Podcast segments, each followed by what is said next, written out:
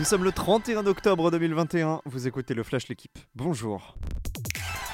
On ne méritait peut-être pas de gagner, mais on a appris de la défaite à Nice. Ces mots sont ceux de Peter Bosch, le coach de l'OL, hier soir après la victoire face à Lens. 2-1, but de Toko Ekambi et Awar contre une réalisation de Kalimwendo pour les 100 et or.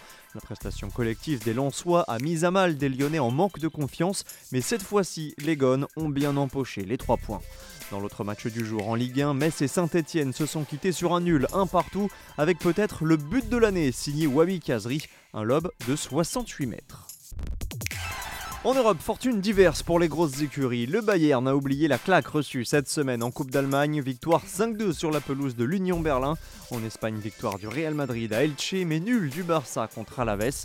En Première Ligue, Chelsea creuse l'écart en tête du classement. Les Blues profitent de la défaite de City, battue 2-0 par Crystal Palace, et du nul de Liverpool de partout face à Brighton. Mauvaise opération aussi pour la Juventus en Serie A, défaite pour la deuxième fois de la semaine à Vérone, 2 buts 1. Franck Azema débute par un succès. Le nouveau manager de Toulon a signé sa première sur le banc varois par une victoire hier face à Biarritz 13 à 9. Dans le match de la peur, les Toulonnais sortent de la zone rouge. En haut de classement, Bordeaux-Bègle a pris provisoirement la tête du championnat grâce à sa victoire 25 à 9 face à Clermont en attendant le match de Toulouse ce soir au Racing.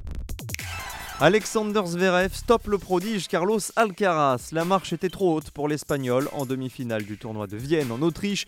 Victoire 6-3, 6-3 de l'Allemand qui défiera aujourd'hui Frances Tiafo en finale.